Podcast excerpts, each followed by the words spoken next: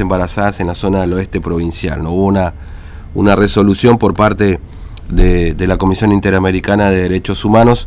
Eso seguramente durante el resto del programa estaremos metiéndonos en ese tema. ¿no?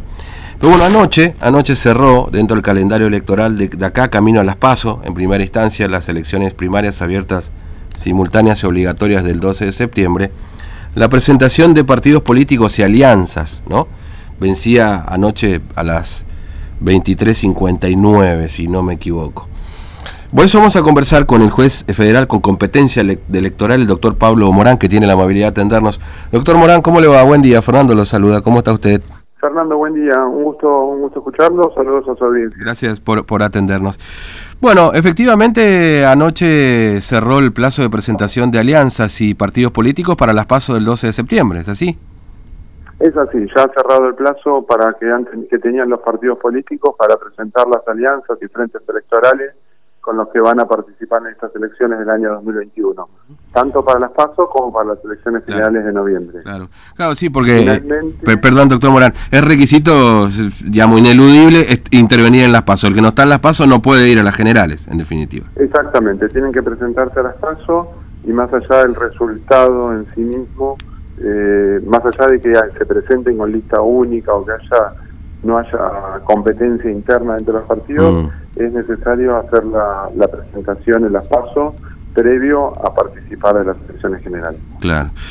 Bueno, finalmente, digamos, ¿cuántos todavía están en proceso de, auto- de autorización, imagino, ¿no? Pero de, de todas maneras, Estamos ¿cuántos se han proceso- presentado? Estamos en proceso de, claro, autoriz- registrar y autorizar, eh, finalmente verificar que se hayan cumplido con todos los requisitos legales. Los abogados y los apoderados de los partidos políticos estuvieron en permanente vamos, con la con la Secretaría Electoral de nuestro juzgado a los fines de poder complementar correctamente. Yo no quiero que nadie, la democracia implica que nadie, que todos aquellos que pretendan ejercer sus derechos políticos puedan hacerlo y que nadie se quede en el camino, digamos, por burocracias electorales, eh, por burocracias administrativas, digamos. Entonces lo que nosotros hacemos es, eh, de alguna forma, trabajar en forma coordinada con los apoderados de los partidos políticos a fin de que puedan hacer sus presentaciones. Todavía no se han terminado de verificar, pero a simple pantallazo, digamos, están bastante correctas. Creo que van a finalmente obtener sus eh, inscripciones como frentes electorales. Y son tres los que nos quedan. Sí. Está el frente del Partido Justicialista, está el frente de la doctora Neme Sí. y está el frente de UCR, MID y PRO juntos. Claro, claro. Sí, eh, Podemos Más es el de la doctora Neme, ¿no es cierto? Frente de Todos, bueno, que el Frente de Todos ya había recibido la, digamos, la autorización para participar porque había presentado con anticipación ya su, su, su el Frente de Todos, ¿no? El Frente de Todos sí lo presentó el día 8, el jueves de la semana pasada, así que ya le salió le salió la autorización, pero simplemente porque lo presentaron antes, digamos. Mm, Eh, claro. eh, eh, ahora estos dos, eh, dos frentes que quedaron se está terminando de, Mm. de correr con los trámites legales de rigor y en cuanto tengamos contestación de la Fiscalía, que está también verificando la documentación, eh, se, se, se resolverá lo que corresponda. Claro, claro.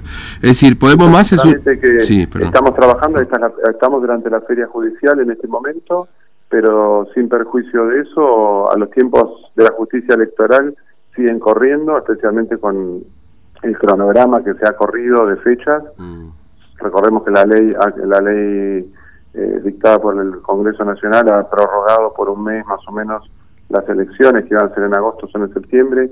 Así que bueno, estamos trabajando y sacando los, Claro. los trámites electorales que correspondan. Ahora, este doctor Morán, decir, solamente estos tres espacios políticos pueden participar de las pasos, por supuesto, siempre y cuando cumplan con todos los requisitos, que está allanado, como usted decía, el camino para que así ocurra, eh, y las generales. No hay otro partido político más que, hasta- que pueda participar ya dentro de esta instancia electoral, Estos son los digamos. frentes electorales. Claro. Estos son los frentes electorales. También pueden participar partidos políticos en forma independiente. Claro, ¿Eso, ¿Eso todavía no cerró? Si queda algún partido político eh, interesado, digamos, que esté habilitado, hay que no verifiqué exactamente si todos los que están habilitados en la provincia están Mm. eh, ya en estos frentes, pero si hay alguno que no está y que quiere entrar solo, sin ningún frente electoral, también podría hacerlo. Claro, claro. Este, o sea, pueden agregarse partidos políticos, digamos. Eh, ¿Pueden agregarse partidos políticos a estas alianzas o, pueden agregarse partidos políticos para intervenir independientemente de estas alianzas en, las PASO? Independientemente también. Ah. O sea, algún partido político podría ir solo sin ningún frente electoral, por ejemplo. Claro. Pero también todavía existe la posibilidad de que algún nuevo partido, algún otro partido político se agregue a alguna de mm, estas alianzas. Está prevista la posibilidad de que tal vez en un acuerdo electoral que pueda ocurrir acá más adelante eh, se llegue a agregar algún otro partido político a estas alianzas. Eso lo tienen que hacer a la justicia y va a quedar debidamente documentado. Mm. Bueno, ahora el próximo plazo, bueno, hay otros plazos por supuesto en el medio, pero eh, el, el 24 es el plazo de presentación de candidatos o de precandidatos, en definitiva, ¿no? Exactamente, el 24 es el plazo límite para la presentación de los precandidatos ante la justicia para poder eh, dar ese mismo día comienzo a la campaña electoral. Mm. Y acá lo importante es esto, dos, dos fechas, la misma fecha que ocurren dos cosas. Fecha límite para la presentación de precandidatos, por un lado, y día que comienza la campaña electoral. La campaña electoral comienza el 24, no antes. Entonces es importante transmitirle a la ciudadanía y básicamente a los candidatos, a los precandidatos y a los partidos políticos que la campaña política no puede empezar antes del 24. Mm. La campaña política para las pasos. Eh, esto, esta aclaración. Cualquier inicio anterior, sea a través de cartelería, de folletería, de de actos políticos, de mm. mitines o lo que sea, será infracción al código electoral. Entonces, a fin de evitar sanciones o procesos que, que puedan enturbiar el proceso electoral, eh, me gustaría transmitir a la gente, a los apoderados, a los partidos, a los candidatos, que la campaña comienza el 24, no antes. Claro. Eh, esto dicho porque, bueno, obviamente muchos muchos ya presentan su candidatura, inclusive lo hacen a través de las redes sociales. Yo no sé si eso es pasible también de una infracción no, no, no, eso. está permitido, está dentro ah. del de la democracia. Lo que no se puede es eh, empezar. Yo justo viajé a Buenos Aires, mm. ahora estoy volviendo, y uno se encuentra en distintos lugares, aunque ya hay carteles de candidatos, de precandidatos, y, y no me gustaría ver eso en Formosa porque si no de alguna forma tendremos que actuar, digamos, eh, eh, iniciando procesos sumariales que, me gustaría evitarme, ¿no? Obviamente, eh, obviamente.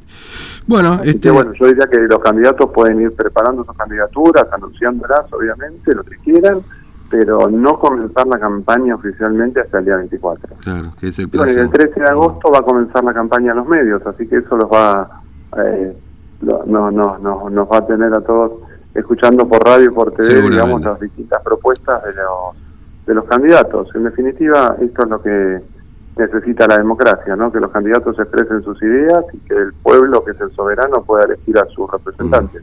Eh, una última, doctor Morán, ya para no robarle más tiempo. Eh, por supuesto, los, los, precandidatos, para finalmente poder pasar a, a, la general, digamos que es el 14 de noviembre, eh, necesitan un, piso, un, piso mínimo de votos, ¿no es cierto?, eh, que establece la ley. ¿De, cuánto estamos hablando hoy, digamos, de esa cantidad? Si tiene en mente, ¿no? Si se acuerda. Yo no recuerdo si el porcentaje... En este momento no lo tengo en la, no lo tengo en la memoria, pero le puedo, le prometo que se lo voy a hacer pronto. Muy bien, muy bien. En cuanto lo verifique. Muy bien. Porque la... verdad que no, no, no tengo todavía...